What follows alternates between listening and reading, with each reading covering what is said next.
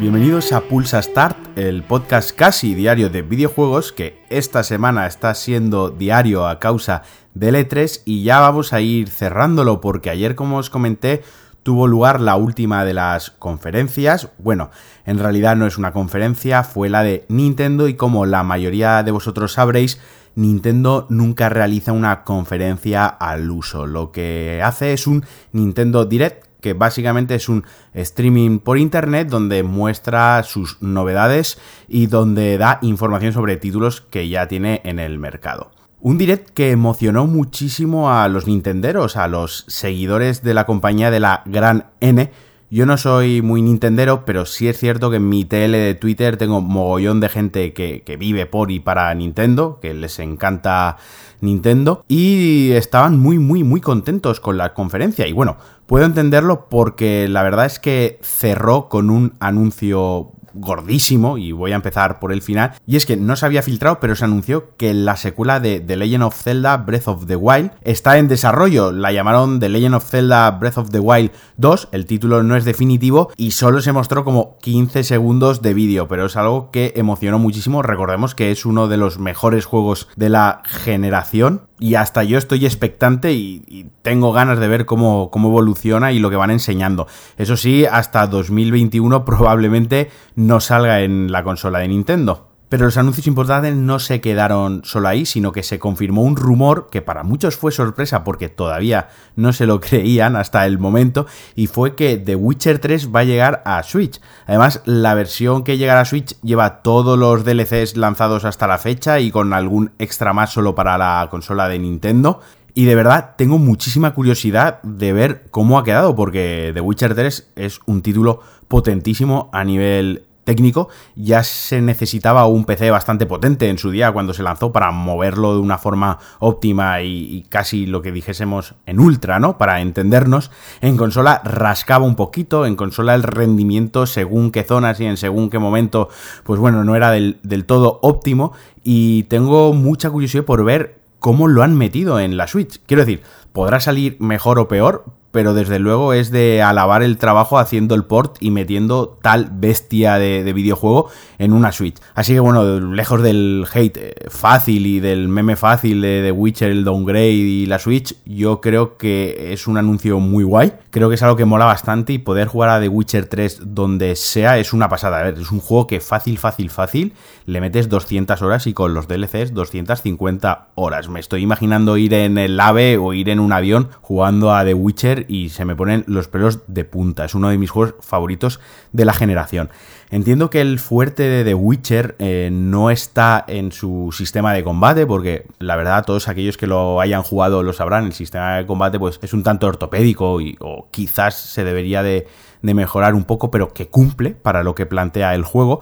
Pero los dos grandes encantos del juego, sus dos pilares base, uno era los gráficos, totalmente, o sea, el diseño artístico apoyado en los gráficos, y el otro la narrativa, ¿no? Es un juego que la side quest y la trama principal eh, tiene una narrativa, tiene un guion brutal, eh, hasta la más mínima misión tonta está trabajada, está escrita con mucho mimo, unos personajes muy, muy detallados. Entonces, bueno, si los gráficos eh, flaquean, porque seguramente flaquearán, habrá que ver cómo, aguanta la versión final. Pero, insisto, es pronto para juzgarlo. Eh, creo que es un anuncio muy, muy chulo y a mí me emociona, la verdad. Está guay.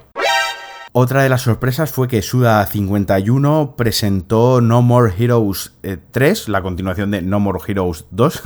Se han currado mucho el nombre y es que Travis Touchdown eh, vuelve a la consola de Nintendo. Llevábamos algunos años sin saber de Suda51 y nos confirmó que está trabajando en el juego, que de momento, o por lo que yo entendí, solo sale para Switch, aunque me imagino que saldrá para todas las consolas porque el No More Heroes 2 ya salió prácticamente para todas las plataformas, incluyendo PC. Por otra parte, tendremos reboot de Panzer Dragon, la mítica saga de Sega. A mí se me cayó un poquitín la lagrimita porque la conozco, la jugué mucho en su día en casa de un colega que tenía la Saturn y tenía el Panzer Dragon, pero imagino o me imaginé que para la gran mayoría del público pues, pues no fue tan emocionante. Y también contaremos con el retorno de Contra. Y se confirmaron algunas versiones, algunos ports más para Switch, eh, como Alien Isolation, la trilogía de Spiro. Esto de verdad a mí me emocionó muchísimo. el Resident Evil 5 eh, y 6 y un batiburrillo más de juegos japoneses, de JRPG que gusta tanto en Japón. Y la mala noticia, o, o bueno, quizás la nota amarga fue que Animal Crossing, el Animal Crossing para Switch, no llegará hasta 2020. Yo personalmente eché de menos saber algo de Metroid y de Bayonetta, que ya llevan con el run run varios años y no enseñaron nada. A ver, quizás a mí tanto port me carga un poquito y sí que tengo muchas ganas de, saber de, Metroid. Pero bueno, creo que fue un direct bastante completo que contentó en general a todo el público de Nintendo y, y que no se pueden quejar viendo el nivel que ha tenido este año el E3, un E3 intergeneracional que se ha visto que las compañías iban a medio gas, que nos ha mostrado mucho gameplay porque ya están trabajando de, de lleno en la nueva generación, así que bueno, cumplió bastante bien.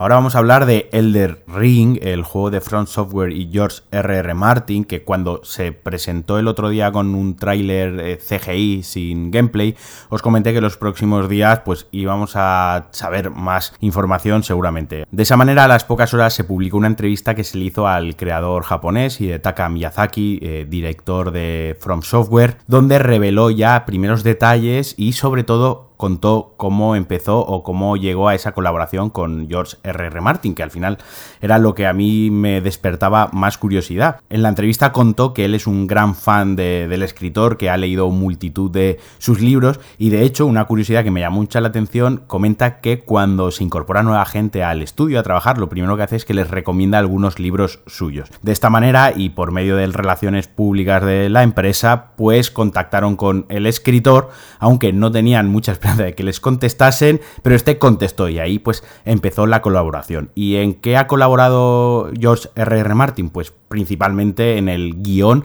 y en la creación del mundo y en los personajes, enemigos y demás. En cuanto al título, también se ha desvelado información, vuelve a ser un juego de rol, es decir, no tendremos un personaje fijo como en Sekiro, tendremos la personalización del protagonista, nos podremos hacer nuestro prota como suele ser habitual, volverán los jefes, volverán los enemigos grotescos y al parecer el juego será un open world, será un mundo abierto veremos si es un sandbox o cómo plantea este mundo abierto Front Software, porque sería su primer título de mundo abierto. Y todavía le queda muchísimo trabajo al juego por delante, aunque su desarrollo empezó justo cuando se acabaron de desarrollar los contenidos descargables de Dark Souls 3, es decir, que ya lleva un tiempo en desarrollo. Y Elden Ring se ha definido como un título de fantasía oscura donde el tema principal es la voluntad o la ambición de la humanidad. No es mucha información, lo sé, pero bueno, para ir abriendo boca, para ir aplacando el hype y el ansia de saber sobre el juego,